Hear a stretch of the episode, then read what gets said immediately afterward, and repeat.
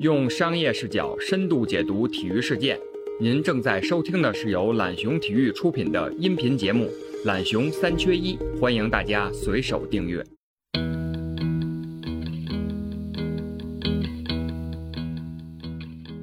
就是你在那个局里吧，没有任何一个人能够清楚的去判断这些事儿。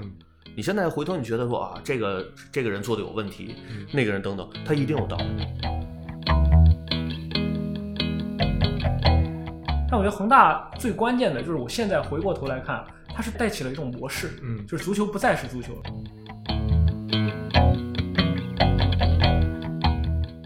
你不能责怪他说你们怎么天天就盯着钱，因为你们这些无耻大人天天就盯着钱啊，那这没办法的。呃，不过好的情况是，最近两三年，很多的中超俱乐部都开始设立了法律顾问这个，或者说嗯法务部门，原来是没有这个部门的。 Think upside. 他们有过濒临破产的经验，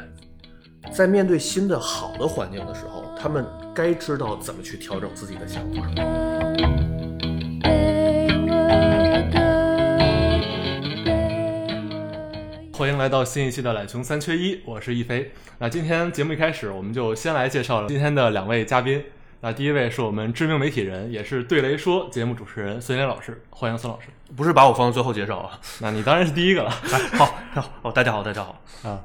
然后那另外一位嘉宾是我们懒熊体育的记者曹思琪，欢迎思琪。大家好，我是懒熊体育的思琪。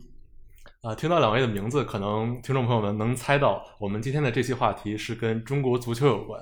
目前为止，虽然中超方面还没有宣布新赛季确定的准入名单，但是通过各路消息，大家也都知道，目前江苏和天津两个队大概率是很难出现在新一年的中超赛场上了。那中甲和中乙俱乐部可能也存在类似的一些解散的风险。那今天就跟二位聊一聊我们中国足球生死存亡的重要问题。这么严 肃了 啊，开玩笑。其实，因为今年是二零二一年嘛，在十年前，嗯也就是二零一一年，是广州恒大第一次站上中超赛场。他们在通过这样一种我们叫现在叫做金元足球的方式过来之后，不知道当时二位是怎么看待恒大第一年在中超的这种出现的？尤其是呃，孙老师当时是已经是一个媒体人，嗯，我我其实恒大冲超的那天我是在现场的，是中甲的中甲的最后一场，啊呃，越秀山嘛当时。嗯然后，因为他们在中甲的时候已经把郜林买过去了嗯，哎、有没有郑智来着？我有点糊涂了。郑智是那会儿也、也已经一去零在了，了，一零哦一零赛在吧了？对啊，嗯就是他应该郑智是一零年的夏天去的。嗯嗯，然后记得当时呃，为了一些本土化，包括卢林啊等等等等的，张琳芃，我记得也呃，是张琳芃还那会儿还没去，还没去还没去，就是已，但是已经在中甲来说就很豪华嗯了。最后一场是三比零还是三比一赢了湖南湘涛，嗯哼好像是啊，嗯就是最后在主场冲的超。嗯后头整个冲超的那个仪式，所有的人就很嗨，嗯然后还有一些可能现在已经不能播的 话题了，比如说时任这个领导喊出的那个燃烧人民币的那个事儿，我在我是在现场听的，我真的当时有点儿听傻了。我因为我没想到说作为领导会用这种方式来表态，嗯，其实挺过激的，嗯嗯哼，嗯，就是因为它已经不是足球的事儿了，足球就是燃烧人民币。我其实听着不是那么让人舒服，嗯，大家当时是一个挺疯狂的状态。挺疯狂的状态，挺疯狂的状态。因为呃，夺冠之后，恒大也是想做宣传嘛，然后请了很多很多的媒体的同行去。但是说实话，就是在那么一种状况里吧，作为当事人之一，会觉得一切都是挺热闹的，嗯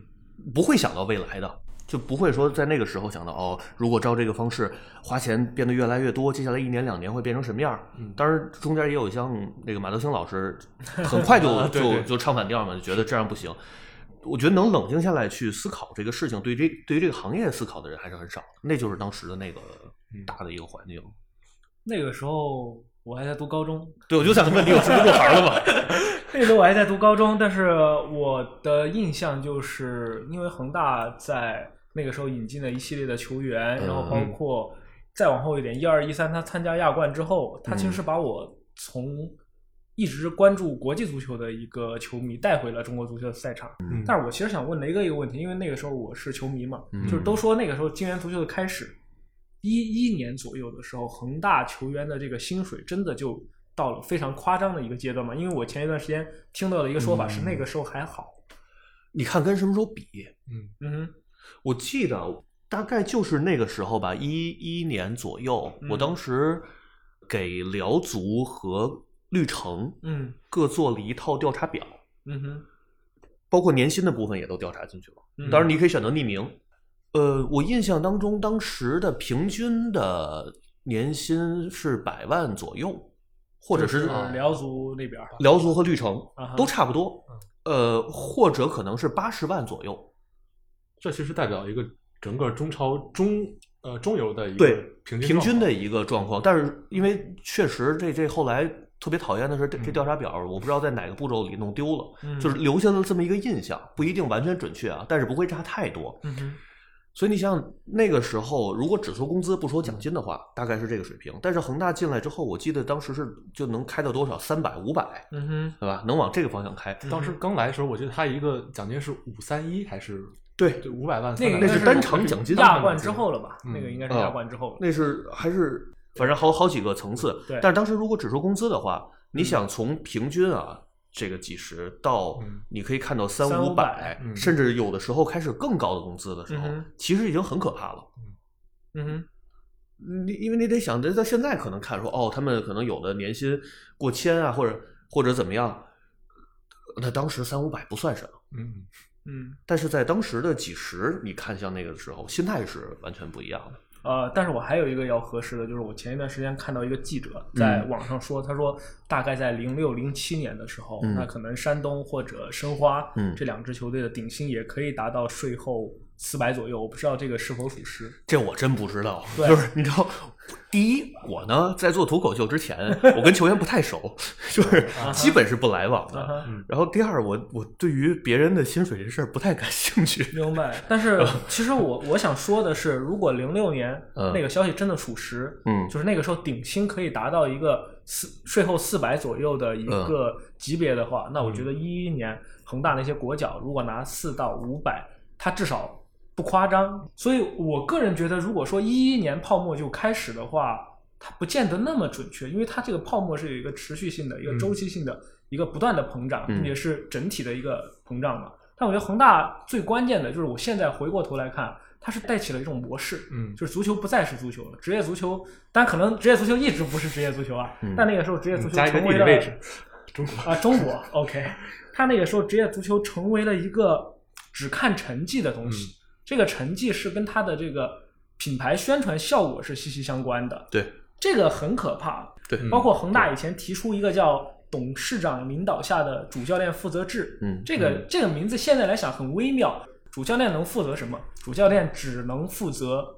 这个俱乐部一线队的成绩，不用负责这个盈亏。我们就在中国足球这十年，我们看到了无数的高价的外援过来，霍尔克、奥斯卡，然后以零身价，最后合同到期的形式，自由球员的身份走，没有人为这个球员的这个保值也好，他的嗯合同也好，他来负责，他不用考虑到这一层。我想起去年看那个申足以前那个李小刚经理写的那个工作日记，嗯嗯他说当年去佳兆业集团开会，老总问起他的时候，他就只能说我们去年亏了几个亿，明年争取把集团批给我们的钱花的漂亮，花的精彩。这就是嗯中国足球，它是一个品牌，就所有的俱乐部是一个品牌，恒大可能就是一开始先做了这件事儿，嗯就是纯把它作为一个品牌，作为一个投放来做，把这个事儿做得漂亮。但是我觉得有一个问题就是在于恒大，我们看到了它足球的这个兴盛和它这个集团整个的这个兴盛，嗯它这个时间高度重合，对对，但是这个事儿的逻辑是我品牌打出去了，我本身自己的主业要做好才行。那我们看到现在，比如说苏宁出问题了，以前的权健出问题了，这并不代表他在这个热闹这件事上做的不够好，那只是他主业出现了比较大的一个问题。当然他，他的处境可能可能没有我想说的这么简单啊，我们后面可以再讨论，因为这个环境已经变了。但是我觉得，如果把所有的都归咎于当年就泡沫就起来了，然后就金元足球就害了一切，我觉得也不客观吧。嗯，就是恒大只是带起了一个为了成绩不计经济回报的一个模式，就是花钱听着响。但是其他俱乐部有没有认识到自己是不是这样的实力，或者说他的目的是什么，可能没有想好。我觉得没有想清楚。 嗯，其实有一个事儿吧，我不太主张用类似归咎这样的词。嗯哼，嗯这就是你比如大家都是成年人，嗯哼，你出去喝酒，喝完酒打架，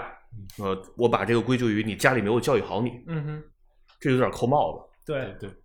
那我就喝到这儿了，他情绪到这儿了，不小心打了，那怎么办？他可能会有很多很多的因素在里边儿，最后会出现。所以你说说回来，你说谁呃得到好处，谁没得到好处这个事儿，其实从业者大多都得到了好处，对吧？回头你去想，球员呢收入提高了，教练收入提高了，老板们呢也赚到了钱或者他们自己想要的东西，嗯，然后呢，足球的市场也一度好了起来。那这就有个问题了，那肯定得有一方是有问题的，对总得有我们失去点什么。对，失去的是我们看不到的，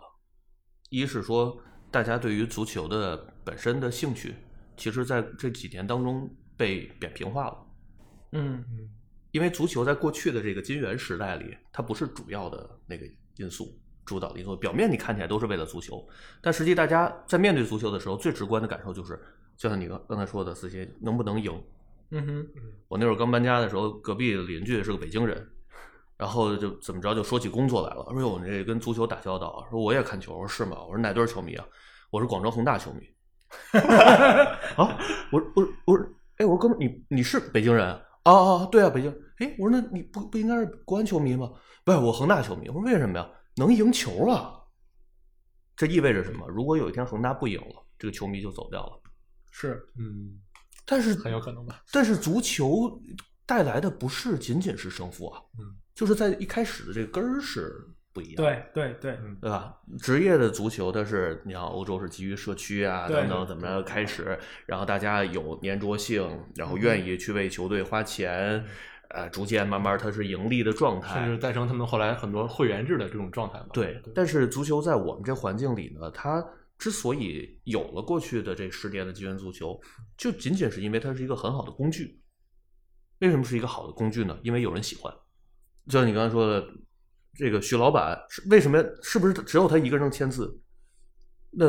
对于任何的一个企业的中层的管理，甚至高层的管理，也要去考虑老板喜不喜欢。对，对因为这个这个部门，足球俱乐部这个部门，它不是为了赚钱的，它是为了满足个人兴趣的。那么在这个基础上，它是行得通的，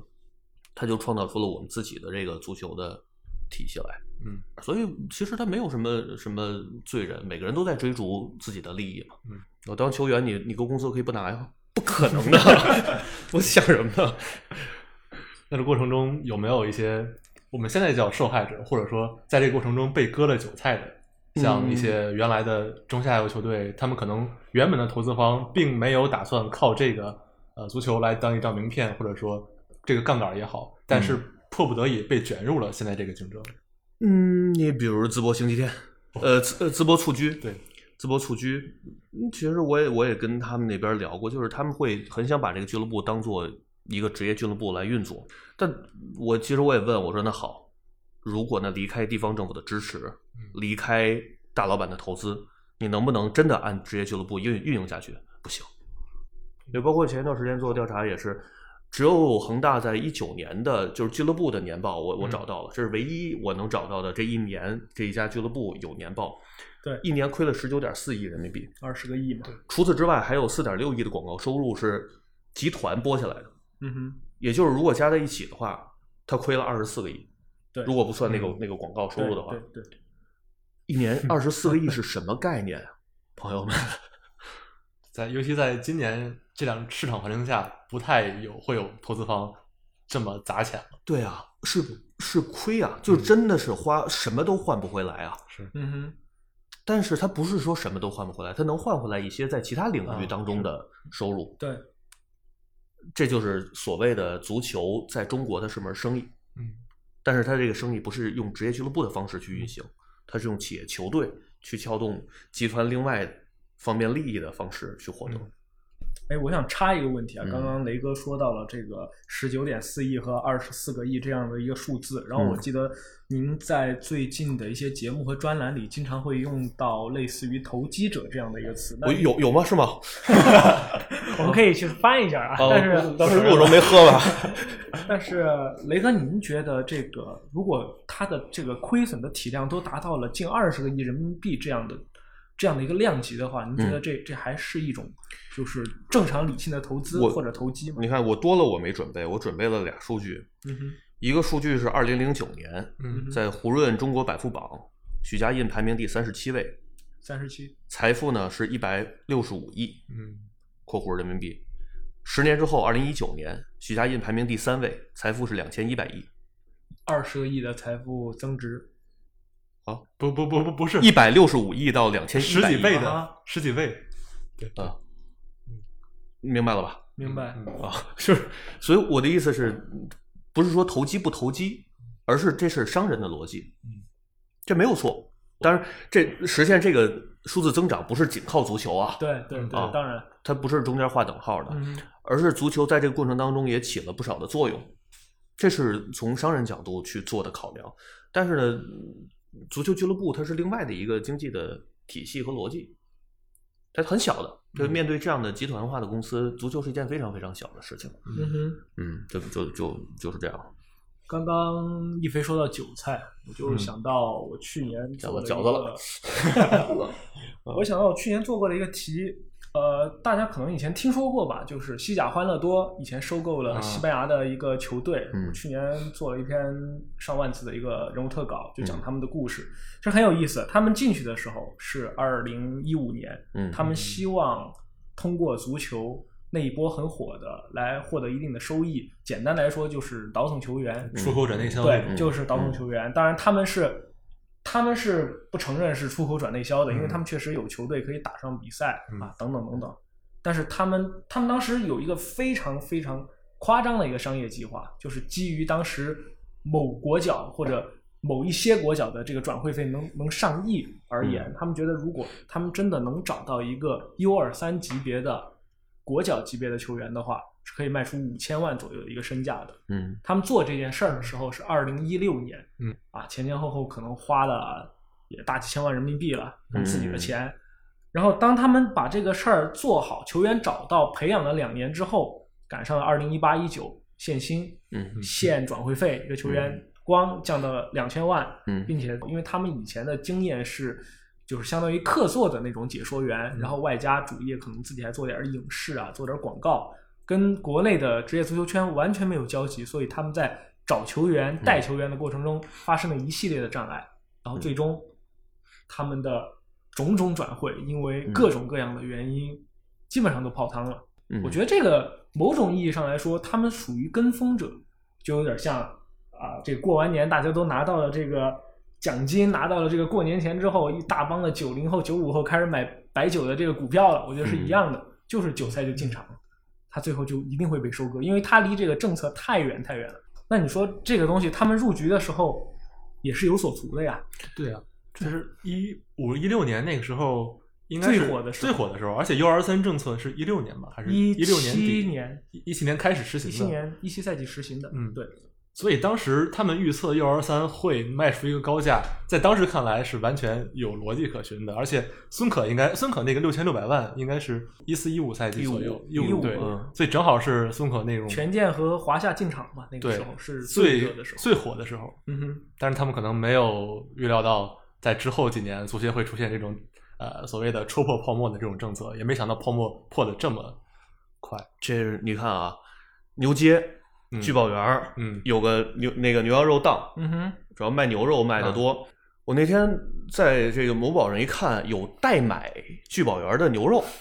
这事儿我觉得挺新鲜的，嗯就是相当于我我我我来不了这儿，我没法淘宝买嗯，哎，他替你买，替你买，替你发过去，但是呢，他又不是聚宝园官方的，嗯，你说我我买了之后吧，我怎么放心？它这质量如果在中间出了问题，谁来负责？一下就出了好多隐患吧。嗯，嗯但是比起这些隐患，大家更在意的是这对我是不是有利？对嗯于买的人来说，会想，哎，我不用亲自去了，他几就加几块钱吧一斤，我能赚着，我能省这路费。对于卖的人来说也是，钻这空当。嗯哼，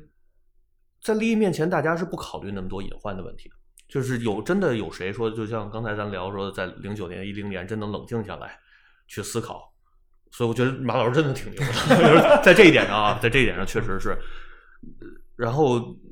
哎呀，你你你说，就包括你说西甲欢乐多也是，那没办法，你一个政策过来之后，你原本想的再好的东西就都结束了。那会儿第一次呃开放足球经纪人资格考试的时候，那会儿他们还跟我说：“你去考吧，给你报名吧。”我说：“行。”后来想琢磨不对，我说：“我说你把我从那报名表拿下来吧。”我说：“我顶了一个经纪人的身份，我在做节目的时候，我怎么跟他们打交道？对对对，做节目可能还好，发嗯消我息的时候，对呀、如果是真有一些新闻性质的东西的时候，嗯对我站在谁的角度说话？对，你人人一看，哟，孙雷是一经纪人，对，他背后肯定有利益关联啊！你看他在捧 谁？我就算我没这么想，我没法说，对我没办法。我说算了，你给我拿去吧，我我不去考这个试了。如果我真的觉得啊也挺好啊，万一我还能做两笔球员生意，赚点钱，那可能到今天我节目我都做不成。所以嗯就是你你总会在不停的地方去选择的。有的人选择我入场，他确实判断的也对，他赚到钱了，挺好的，挺牛的，了不起。你你是这么判断的，你也是为了利益的目的进来的，你最后没有赚到钱，你被淘汰了，那就就再见，你也别觉得很冤，嗯哼，或者你你去去抱怨没有用，嗯哼，其实也挺公平的一个就是时代嘛。对，雷哥的意思是，都是基于一个选择一嗯对对个自然的结果，但是他真的有那么多选项吗？比如说，当一五年的时候，嗯华夏、权健嗯啊这些把这个工资和这个转会费炒起来的时候，嗯那当时那种中小俱乐部，尤其是重庆这种俱乐嗯部，他他有的选吗？他不是有的选没得选的问题，嗯哼而是看他怎么选，他一定有的选。绿他的城选，他的选择会会变，你看嗯变绿少，城，啊绿城没有去跟风，嗯，嗯对，对吧？他就去中甲了嘛。对他降到中甲了，降到对中甲的时候，你说悲哀吗？也悲哀，他好多的球员他他也都卖走了，然后他嗯降级了，我那他现在可能就要回来嗯了，而且他现在不欠钱，他非常好，嗯，他们现在状态非常的健状康，态非常健康。对，那你说到底谁选对了呢？没办法评价的，就是我们在眼下这时代，嗯我们说好绿城选对了，你再过十年一看，指不定又有谁选对了。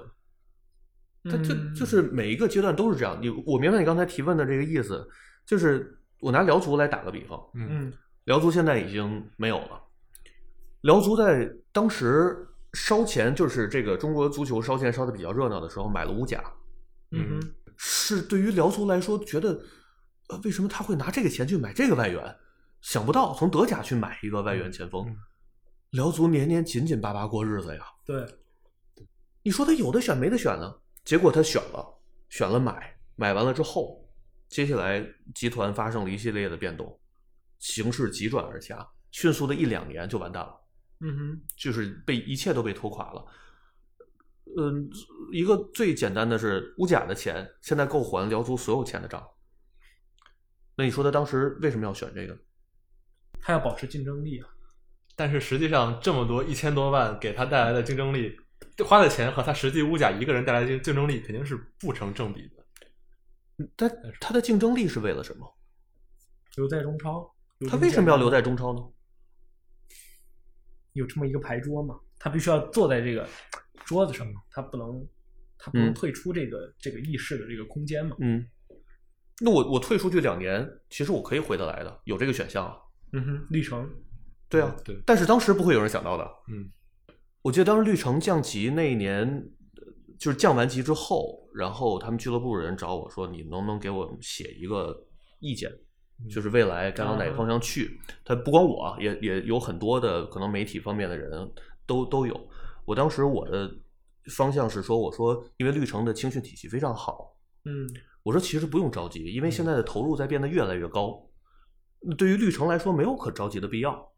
你就默默的等，你你不不着急。零四、零五这批的孩子，如果你觉得质量足够好，你以他们为中心去打造一批可以冲超的球队，等那个时候再说，不用那么着急。后来我记得我给完了之后，呃，聊过一次，其实很多人都是这样的建议，很多人那个时候都已经发现这个问题了。嗯哼，但是说俱乐部当时想的还是尽量在一两年之内冲超。对，应该是一七年，因一八年我当时在在杭州，嗯呃，一七年的时候，绿城提的是三年之内冲上中超，嗯，尤其一八年当时是差一点儿，应嗯，该是第三还是第对四左右，所以当当时他们实际的心态还是挺着急的，我感觉对到，对，就是你在那个局里吧，没有任何一个人嗯能够清楚的去判断这些事儿。嗯你现在回头，你觉得说啊，这个这个人做的有问题，嗯那个人等等，他一定有道理。 嗯哼，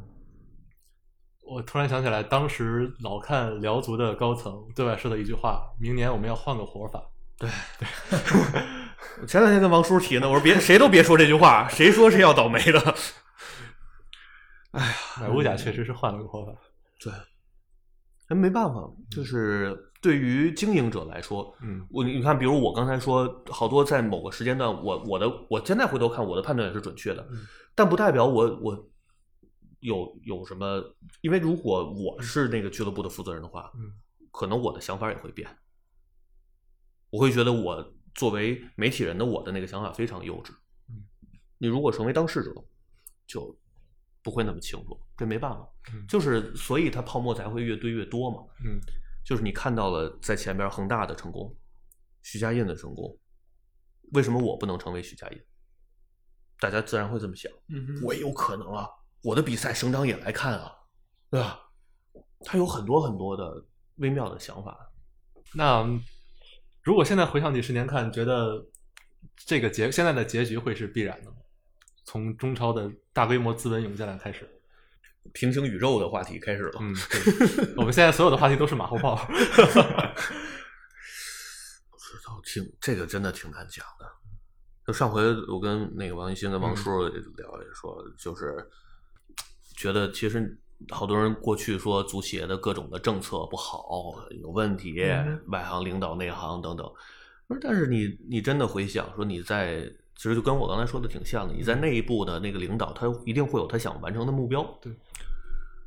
但是他又不可能很纯粹的去做某一件事儿，所以它是一个很复杂的因素。你真是按照那个方式来，它可能也是这样，它只能是在某一个特别特殊的事件上发生了意外的转折。比如我今天要去签这字儿，但是出门说我崴脚了，我没去成，然后历史进程发生了巨大的变革，对吧？这就是探讨平行宇宙的意义了。 蝴蝶效应对，它能它能产生这个结果，否则否则一定还是这样的。我想起了二零一五年九月份的那个五年八十亿，嗯，哦其实我觉辽得东那个是一个很大的节点吧。嗯呃，后面听到的说法是，当时中超公司那边一开始的底价是一个亿一年，就是五嗯亿，五年五亿。嗯最后赵军直接拿出了那个最大那个新风嘛，就是八十亿。我嗯们可以算一下啊，八十亿，五年，然后每个中超俱乐部应该是在中超公司占百分之四的股份，嗯算下来的话，每一年是八千万。我提前算了一下，嗯但如果是最初的那个五亿的话，嗯一年分红是五百万，嗯这之间的这嗯个差价七千五百万，在那个时候，即使在那个时候那么高的时候，也可以做很多事儿了。大概涨了十六倍。对，大概十六倍左右，嗯你可以做很多事儿了。但是我是记得前两天，呃，雷哥一篇专栏里面写嗯到，是一一年到二零年这个市场身价好像嗯涨德了德转市场，他们转为对投入的一个对投入对投入涨了一百三十三倍，对，这个很可怕呀。你举一个比较通俗的例子，就是比如说八十年代的工资和现在的工资可能涨了个，举个例子随便说二十倍嗯，但可能物价已经涨了五十六嗯十，。对，你就想你日常的支出，你比如对坐地铁，对现在三块钱就可以搞定了，对涨一百三十三倍，对，嗯是很吓人已啊上班我400 上个块钱班而已啊，对，还不算回程。是的，突然一下，谁也没想到这个嗯八十亿这个信封拿出来了，你但又拿不出能来不拿谁这又些不能对，对谁又不能想到对后面这个身价会涨上去，这个非常恐怖，就是你的 这个收入增加了，但是人家看见你有钱了之后，再来薅你一下羊毛，直接就给你薅秃了，嗯，这个很 吓人。最后总结的就是人是贪心的，对啊，嗯但有有一点是什么？我刚才，比如我刚才说，我说你在这个过程当中，大家看到我手里的东西，比如我原来原来拿一梨，这梨就值五块钱，现在它翻了二十倍，那肯定每个人都会都会贪心。我我这手里我再憋一憋呀，我没准涨到三十倍，就会有各种各样的想法是的从利的角度衍生出来的。但是有一个问题是道德，嗯哼，嗯呃，商场也有商场的道德，嗯，到最后没有道德的是什么呢？欠薪。嗯这个是最大的问题，就是你你怎么样去追逐利益这事儿，其实都无所谓，嗯你没问题，但是得有规则。如果到最后你要付出的代价是践踏规则，合同我不管了，我欠薪，我直接就就把我这个部分割掉，嗯，我觉得嗯这事儿就不对了。但你是否认为欠薪这个东西本身跟追逐利益就息息相关？它有一个预期收入，但是这个收入没有回来的情况下，大家都是在追逐利益，但是你追逐利益的方式是得在法律之内，在合同之内，在呃，你说你说江湖道义有点扯淡了啊，但是在道德的范畴之内，嗯哼，这其实也也是我之后最后想问的一个，嗯就是在这十年，我们所谓一个黄金期也好，这个我金钱涌过来之后，我们其实有一些地方原本可以做得更好，但是没能做到。就比如说这些市场机制的建立，怎么把这些呃法律法规完完善的更好？对，就是过程，就是你看你付出了多少的代价，嗯，你你呃，到最后有多少人付出了代价，他们又付出了多少代价，换来能不能把那些健全的法律法规换来？嗯但我唯一害怕的是，它还没有起到这个作用，它就已经从社会热点当中退退掉了。嗯哼，这是我我觉得，如果是这样，就比较比较可惜，因为其实大家现在都已经开始越来越习惯了，被欠薪好像也没有什么。这样的新闻我好像天天都看，对吧？嗯对它已经逐渐对不能成为新闻，特别是中国足球的这个四个字，它本身就有很多贬义的社会的认知对存在，，嗯大家会觉得一个收入上百上千万的人，对就是被欠了一就是年，好像也对， 就是一一部分是仇富的心理，另外一部分是你们这些踢球的本来也没踢到什么程度，凭什么赚那么多钱？有很多这样的心理存在，所以对别人别人欠钱又怎么样？你们本来已经赚到那么多的钱了，你们难道受不了这一点点欠款吗？但其实不是的，无论你赚多少钱，你的收入是多少，你应得的部分，因为你的劳动成果没有得到，没有给你的，都是一件很很很恶心的事儿。嗯，对于每个人来说都是这样，这啊但是不是符合规则的。对，但是隔着网络呢，大家就不会那么感同身受了。哎，其实我这个问题，我同时也想问一下一飞啊，因为我记得一飞法应律方该面吗是对前前几个月写了一些法律方面的专栏，做了一些采访。嗯，你在你看到的你目力范围内，呃，法律界的人士或者体育界的人士关于这方面的讨论，它有有所有有那种可以推进的地方吗？嗯，不只是足球了，是，他们是一直想推进，但到目前为止，那个我们现在有中国中华中华人民共和国体育法，但嗯是目前还没有建立呃真正的体育仲裁机构，就对是说足协它内部有仲裁委员会，嗯但是它是没有法律效力的，是的只是一个能调解的这作用。是个死结儿。对，就他们一直想推进这个建立，但目前呃，包括体育法改革的时候，是大家有人提，但是目前还是一个空想阶段。呃，不过好的情况是，最近两三年，很多的中超俱乐部都开始设立了法律顾问这个，或者说嗯嗯法务部门，嗯原来是没有这个部门的。呃，据我了解，应该是大连人是一八年开始呃专门设立的法律专员，呃，包括鲁能啊之类的。虽然鲁能最近还是遇到了一些呃亚冠资格上法律的一些问题，但是至少在最近两三年内，可能是这些欠薪啊、官司之类的这些事件增多，让他们意识到这东西必须要有了。所以这也是啊、这些负面新闻倒逼俱乐部一个进行一个良性改革吧。哎所以就是这，它它是会是一个很长的过程。对，那另外一个可能能做更好的，可能青训方面，嗯，觉得，呃，宋老师这十年您有观察到，比如说从呃九九一代、零一代到零三一代，我们的青训质量有提高吗？太着急了，这个问题问的太着急了。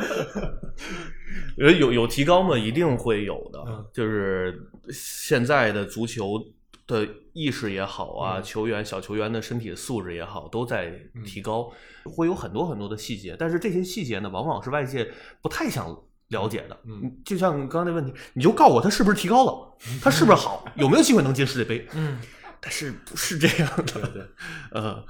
所以我会觉得它会慢慢能变好。对，一方面取决于家长的想法，另外一方面取决于制度的搭建。嗯我到很简单，我到上了初中之后，我是不是还是像过去一样，只能选择职业足球这一条路，还是我去读书？二选一，没得没得选。他未来这这个这些方面做的越来越多的时候，那能踢球的孩子自然就多起来了。它是个自然而然的过程。那嗯在您看来，比如说，呃，您比较熟悉这个绿城，然后他的青训做的也比较好，嗯然后包括呃山东鲁能、广州恒大、广州富力这些足校这些年的发展，我不知道就是这个投入多了之后，嗯对于这个经济，对于这些青训的，包括是这个场地建设也好，教练员，呃，小孩子的这个训练比赛机会、嗯这些东西，它有没有一个明显的一个提升？其实是会变好的，因为呃，我听说恒大也不错，但是因为确实没有过多的接触，嗯哼，鲁能和绿城是我比较了解，我也都去过，嗯我也都确实看过的。比较庆幸的是，这两家足校是按照职业的方式来运营，嗯，而什且么叫按照职业的方式？职业的方，式是什么呢？就是当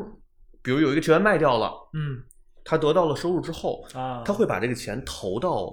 去培养球员这个事嗯投情上到足，校上去。对他本身的事情上，比如修缮场地、嗯哼扩充师生这个这个教师的以及这个教练团队的能力等等方面，他都是有持续的有投入，包括去办比赛。潍坊杯嘛，呃，对，而且对于鲁能足校来说，它本身就是盈利的。嗯我印象当中啊，嗯它本身就是盈利的，这就是一件非常好的事儿。它能够盈利，它能够再想到的也是再去办跟足球相关的事情，那它就会变得逐渐越来越好。无论它成长多么缓慢，它都会越来越好。其实我觉得，在我的这种感受里，呃，这些年有一个好的现象，就是这个钱直接带来的。嗯比如说恒大足校，它它每年会办很多比赛，嗯恒大的杯，嗯然后呃，欧洲的球队啊，日韩的球队来过来踢，嗯至少你是就是以前恒大的做法是把球员。送到欧洲嘛，嗯就那个《绿茵继承者》那个节目啊，或者怎么样，送到欧洲，然后去去踢。后面发现，呃，中国球员在欧洲踢球最大的一个问题就是不到十八岁，嗯如果没有这个移民对或者相应的话，你不能参加正式比赛。这是 FIFA 哎对定的对嗯，这这这很这很别扭，他没有办法，所以他后面就是引出去没有办法的话，他就请进来，嗯啊，所有球员回到回到国内，让你们来打。虽然这个比赛的频率啊或者这些都不一样，但这个至少是我们看到了，嗯他用钱还是砸出来了一定的效果。我明我白认，为但是其窗口但我我会觉得这不是长久之计，嗯哼，就是，呃，你看当时流行过一阵儿集体把球员送到国外去培训的风，对，万达，万达我记得当时还有一个五百点 com 啊、对嗯对啊对，，那叫但但是好像就就他就叫之五百前就是五百点 com，他啊之前应该还是辽足某个赛季的胸前呃，对对中对间广对告对，赞助商嗯，对，然后刮过那个风，但是呢，你看其实还有很多你没有叫出名字的企业，他也做了这个事儿，嗯哼但是他弄得就很野鸡， 就是他也没真正的把这事儿弄好，他也不像当时说健力宝似的，嗯哼就就就这么一家儿，真是大家玩命干，吃苦耐劳。嗯哼他弄得就跟有点像足球旅游似的啊，或者足哦啊啊啊足球嗯足球教育似的，就对为了过去上个学呀，素质等等教育，哎，就就往那个方向去是去发展了。但是大连的这一批万达的球员现在已经回来了，嗯已经进到嗯梯队了。我正好之前去他们那个基地的时候也看过，嗯哼。嗯，你先不说踢的好坏的问题啊，我觉得从气质上会有一些不同，因为大家第一能直接跟西班牙的教练去沟通，没有语言障碍；嗯哼第二，大家的独立思考能力也会稍微哎强一对点。，对对对、嗯但是成本太高了。 所以你觉得如果这钱反正都要就是能看到，也不是完全没有投入到青训嗯里面、那如果这个钱让你来花，你觉得怎么花出一个那就是相对来说好一点效果？你如果从一个稍微宏观一点的角度来讲，那是奢侈品，就是呃，对，如果我真的有钱，我愿意这么花没问题，嗯哼，但它不是大多数的俱乐部能接受的事儿。你觉得这样花是没问题，这个方式是没问题的，是吧？它确实能会变得更好，嗯哼，但是呢，没有它办法成本就效仿和嗯对铺开，这就是你刚才说说它这个足校的层面，嗯哼，它会不会有过度投入啊，或者它能不能，就是这个问题，它你能不能回本儿？对，你做这个事情不计代价，这么多人去那儿，衣食住行，哇好贵的。所以最重要的还是本身的在国内的这个环境。说到说到这个青训这个，我就想起这是不好的点，就是大家其实经常在说嘛，这个中国国内球员，尤其小球员的这个工资涨起来之后，嗯他不愿意出去了嗯啊。当时接触接触起来之后，我觉得有几点，一个是俱乐部他思考方式不一样了。嗯那西甲欢乐多一开始是看准了一家儿呃长三角地区的球队，嗯他们去接触，然后那个俱乐部的反应就是，球员我是绝对不可能给你们送出去的，嗯为什么呢？逻辑很简单，嗯如果送出去以后卖出了钱，他面临的可能是是的这个国有资产流失，因为嗯他是属于这个国企的一支球、嗯一一支球队，嗯啊，这个就是大家思维方式已经变了，因为这个嗯球员以前流失也就是小球员二十来岁，也就是几十万，嗯对吧？对现在就是大几百万、大几千万的这种流失了。他说嗯我我这个东西就是我来分管到体育这个领域，这个不求有功，但求无过啊，嗯这个是阻止了小球员留洋的一个因素。还有就是小球员本身，对吧？就是你你要有这个延时满足的这个心态，嗯你才能对去对有这个心态的小球员屈指可数。他我就那几年 U 二三，我那几年说白了，嗯我就能挣到没错很可没错怕的这个数没错嗯字。这这种这种东西，整体环境对于这个青训的影响其实还是挺大的，我觉得它对阻止了这个 球员。所以我记得以前海牙俱乐部的那个 CEO，嗯就是呃中方的一个管理层，就是吴雪松老师，嗯他就经常说，他说他最欣赏张玉宁的一点就是，就不管这个小孩儿。就是球技啊，或者那些都嗯嗯嗯抛开，就是他有这个延时满足的这个他很专注，对对对，嗯他他可以接受我现在就是我这个阶段就是成长期，嗯然后我现在可以不考虑。当然，这个跟他的家庭可能各个方面，他嗯的家庭的教育和收入也有关系。但是在整体青训的大环境下，我觉得能满足这些东西的就就不多了。我会想的，我们现在很重视结果，嗯哼，就是已经很少人会会会在意那个过程本身带来的快乐呀，或者你享受那个过程。嗯哼，为什么呢？因为确实这个环境的变化太快了。你像我是北京人，咱现在在二环以里，二十年前这个地方长什么样儿，你俩应该都不知道。你看到那个照片会吓到的。我前两天我也不知道怎么，我突然又把编辑部的故事找出来看了。九十年代的北京，我看的我自己都感慨，就是一方面确实亲切，但另一方面不认识。不认识嗯。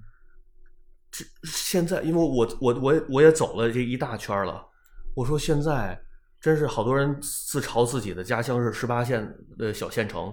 十八线的小县城都要比当时的北京要好啊，就是很多的地方，嗯，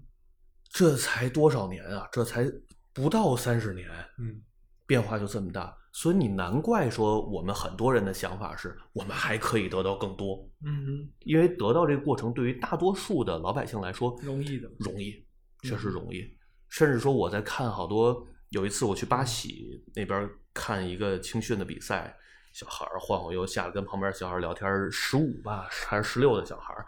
哎，我上次进完球，我妈奖我一一千块钱。说了，只要我进一个球，就友谊赛啊，平时队内的对抗赛，啊，进一球就一千块钱。哎，是不是上次奶奶奶俱乐部找你了？啊，对，你看我现在我应该能值一百万了。哇哦，就是大家在讨论飘的了嗯是 没办法，因为这环境是这样的对。当你从五年八十个亿开始铺开了，每个人盯着这个联赛、盯着足球，就直接等于钱的时候，那么从业者一定也会想到，啊这对，是十一五六个岁的小朋友，他的脑他子一里定就会想到，对嗯对你不能责怪他说你们怎么天天就盯着钱，因为你们这些无耻大人天天就盯着钱啊，那这没办法的，而且这是个环境，对，而且他们是很，就是从雷哥的描述里，我感觉他们是很轻描淡写的说出你值一百万这样的一 个，对啊，这这这这太可他很怕了，开心啊，我能值一百万啊这，这太可怕了。我记得前两天《对雷说》里面哦您提到王叔当年的身身价才，对啊，标房是四百万啊。对，现在一个十十五六岁岁，自称这还是而就且是他可几能年前的他事可儿能意识不到那个一百万的没有那个概念，对于他们的新对接触的就是这些对，嗯所以我们得允许，就是足球这行业它不能脱离整个的大环境，它会在一个急剧变化的环境当中，它又是一个传比较传统的行业，它很多的规则在二十年前就已经定下来了。嗯哼，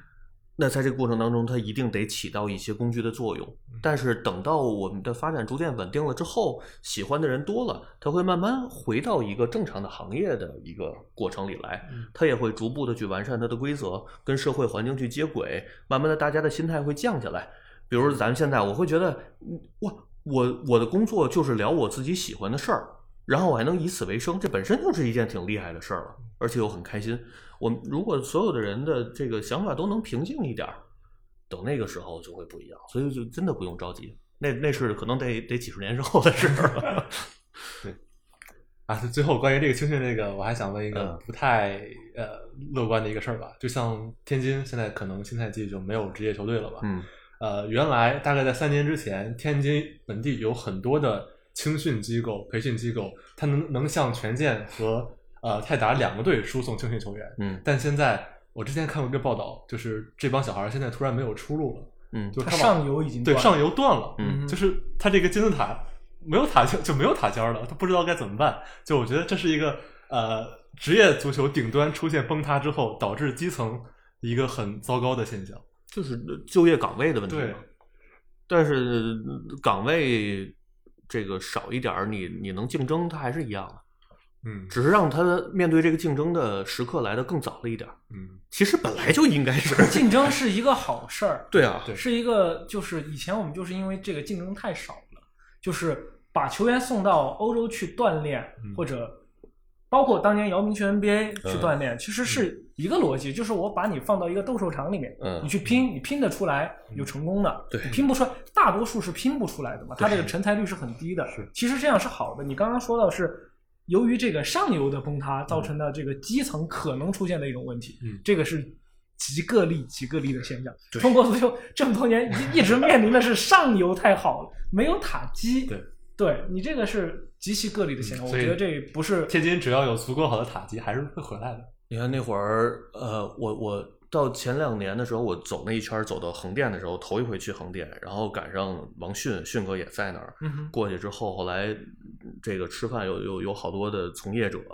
一块儿吃饭，有有一个演员说了一句话，他说：“哎呀，因为当时影视也不是很好，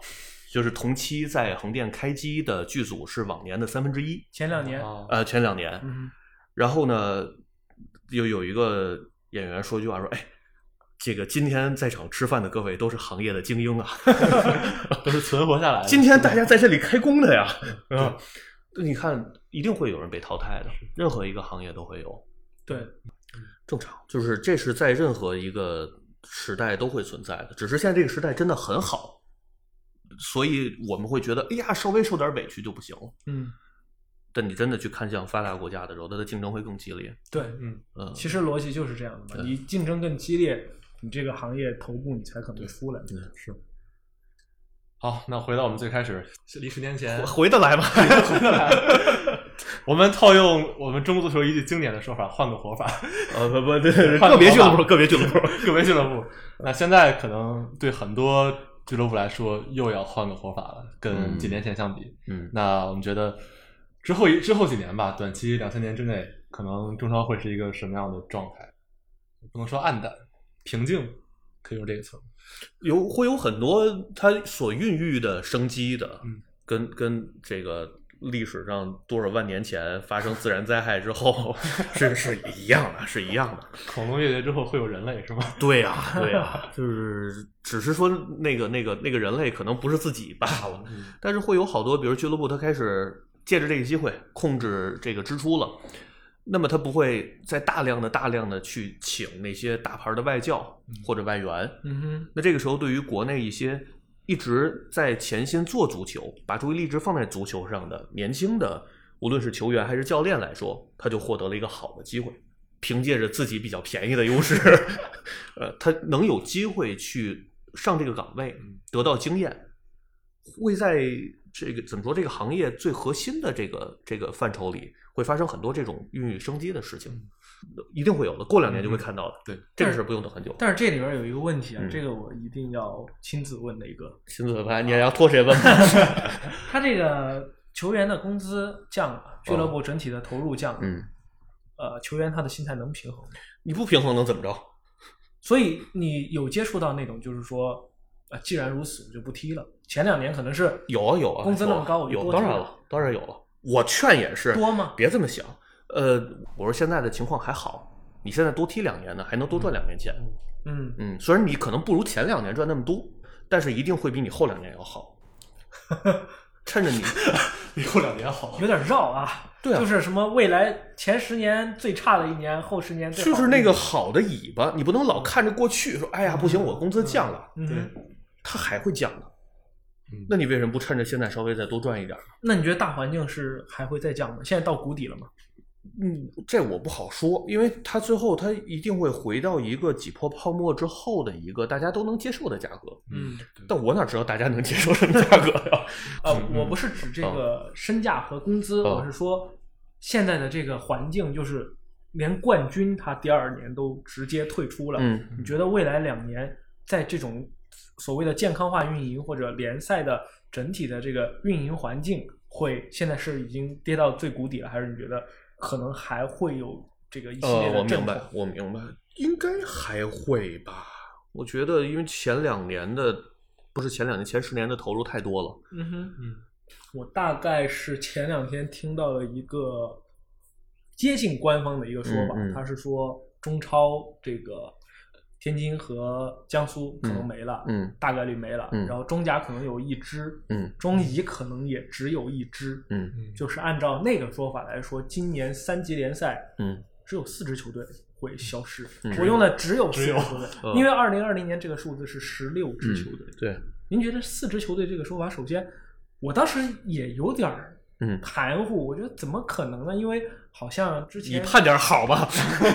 不不不，因为现在是这个这个环境，这这太差了，就不是嗯说只有四支或者怎么样，因为确实很多俱乐部就不断的就爆出这些这些嗯新闻嘛，比如说签地方啊，比如说这个支持不下去，包括重庆，他不是也折腾了一系列之后，现在说，哎，好像好像缓过来了，淄博嗯不是说最后压哨签字，你觉得这四支可信吗？或者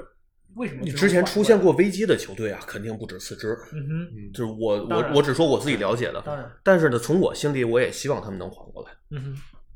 怎么因为缓过来呢？无论怎么缓过来，是得到比如说得到另一家企业的支持，还是得到了某个地方政府的支持，嗯哼，我希望他们缓过来嗯。缓过来是因为这些俱乐部已经有过经验了，他们有嗯过濒临破产的经验，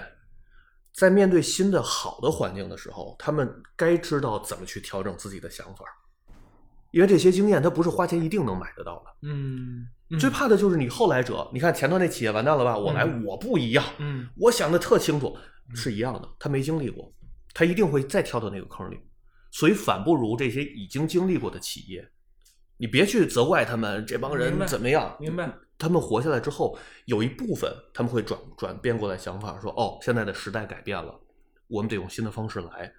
勒紧裤腰带也好，包括对于跟球员的沟通也好。嗯你看巴萨现在也在慢慢变好，对吧？我想到一个例子，因为我是多特蒙德球迷。哦啊零五年的时候，多特差点破产，嗯当时是联赛第德甲第十三位，啊然后他们开始破产边缘缓过来之后，开始注重青训。嗯零八年请了克洛普，然后所有对对只买二十三岁以下、身价二三百万以内的球员，对结果几年之后欧冠对亚军。对，就是当他经历过真正垂死之后，可能才知道怎么面对之后的没错，生没活错。，没错。嗯，但是我觉得这里边有一个问题，就是德国足球的投资环境和中国足球的投资环境是不一样的。我现在如果假比说我是一个投资人，嗯然后我要找雷哥作为一个行业从业者嗯做一个咨询，嗯那你给我的回复，我说现在是不是我进入中国足球的一个好时机，或者类似的这样的你问题？还是把我辞了吧，不要问我这样的问题。对， 您给我的回复，当然有一点就是说，你可以去投那些经历过危机的俱乐部或者怎么样，他们已经有这种经验了。但是另一点是说，基于现在这个投资环境和这个，你给我，你再给我一个投你资如的你如果让我设嗯身处地的想啊，嗯说如果我你会劝退是吧？我是不是说要在现在能有我能有能力的情况下，我是不是要来经营一家俱乐部？嗯我肯定会再等两年，嗯我不会是现在，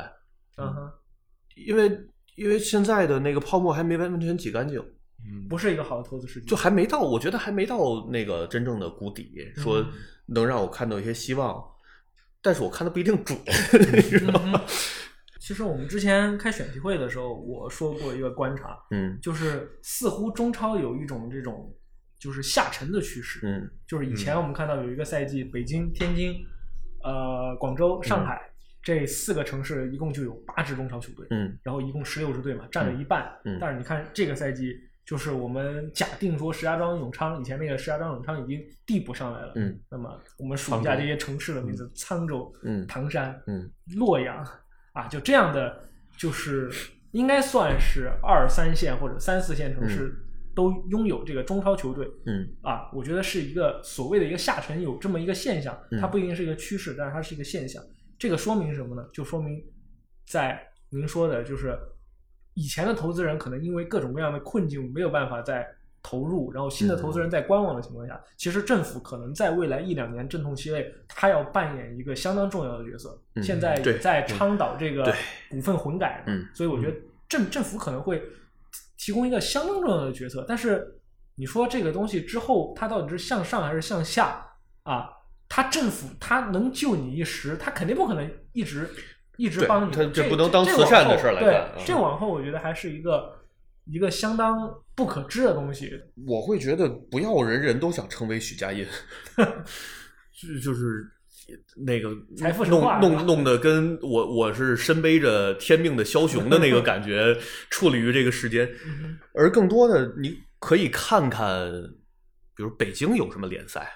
嗯哼，啊，大家从兴趣这件事情做起。比如前两年做吐口秀的时候，那个小王栋，天津的王栋，八三年的那个、球员的时候也不是很有名，但他后来做这个餐饮企业，然后他就弄了一球队，现在发现他的球队是天津排名前三的球队了。 是吗？你随着随着天海和泰达离开，他变成前三的球队了，吓不吓人？你你看，就是这么一回事儿。嗯他可能是最开始冲着呃冲着兴趣去的，但是他从一个业余的球队慢慢慢慢，他能变成天津的前三的球队的时候，你会发现他成不成中超的前三这事儿不重不要。重要。嗯哼，当每一个城市或者每一个省份都能有自己的联赛，那这意味着足球已经变成我们身真正的身边的事儿了。对，啊比如咱今儿商量着成一球队，踢得挺好，真有踢得好愿意过来，哎，还有赞助。你看队里还有几个明星级的球员，以前唱过一两首当红歌曲的，啊，有过电影的啊，刘亦菲，也也哎对哎，你凑到一块儿有赞助进来了，哎，我们去打个北京市乙级联赛玩玩吧。嗯哼，最后发现我们还有球迷，当这样的氛围开始起来之后，才有可能。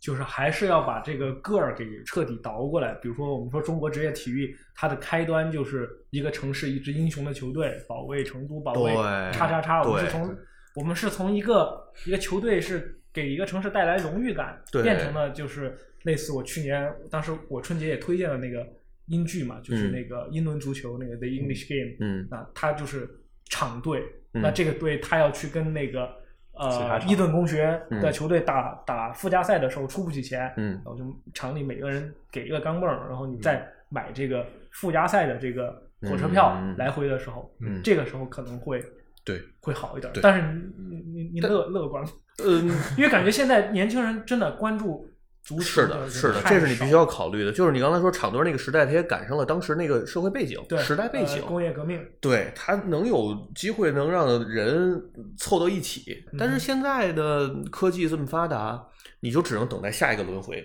就跟时尚的那个轮回似的。嗯等过几年说，哎，踢球这个事情开始能变得觉得还挺时尚的，嗯哼，大家兴趣也挺高的时候，那他该来的他自然就来了。只是说我们不一定非得等那个，比如做我作为从业者，我觉得我我挺好的呀，嗯我我也不指望我能赚多少钱，我天天要能做着跟这个相关的事儿，我还能跟从业者去打交道，还能聊这些啊，我居然只是聊我感兴趣的事情就能赚钱，嗯哼。这是一神仙般的工作，那就挺好的，那我就一直干这个事如儿呗。果所有从业者都能把心态放平到这个地步，对那会是一个就也健挺康好的的，就至少不浮躁了嘛。最后留下再想的办法。最后留下的从业者一定是这个心态。嗯如果不是这个心态，就转行了。对，是，但是这就是自然的过程。就希望这个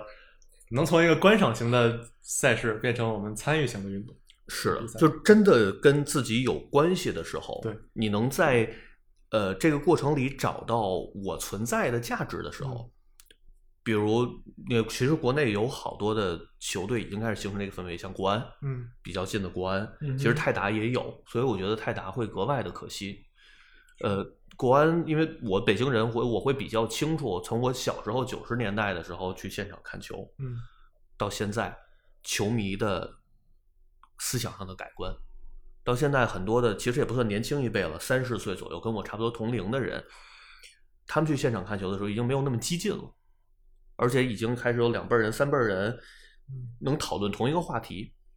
这意味着他在这件事情里他找到了自己的位置，找到自己的定位。就像您开头说的，他不仅仅接受赢球这个事儿，对，嗯，对很多很多，他所以你看，这已经过去多少年了？对，这是对足球认认知的一个一个改变了，对，但是需要三十年，不着急，不着急，不着急。体育或者足球究竟还是一个慢的，对 我，我们要对自己的寿命都有点信心。 对对，我们面对这个是一个马拉松，不是百米，对吧？对，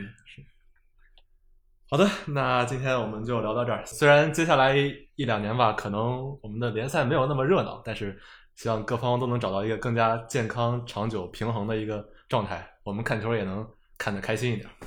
中国足球还大有希望吗？呃，你真的打算播这段啊？ 别提这茬了，就。好，那我们呃就下一期再见。我们两位嘉宾跟观众 say goodbye 吧，拜拜 Goodbye 大家再见。拜拜。用商业视角深度解读体育事件。您正在收听的是由懒熊体育出品的音频节目《懒熊三缺一》，欢迎大家随手订阅。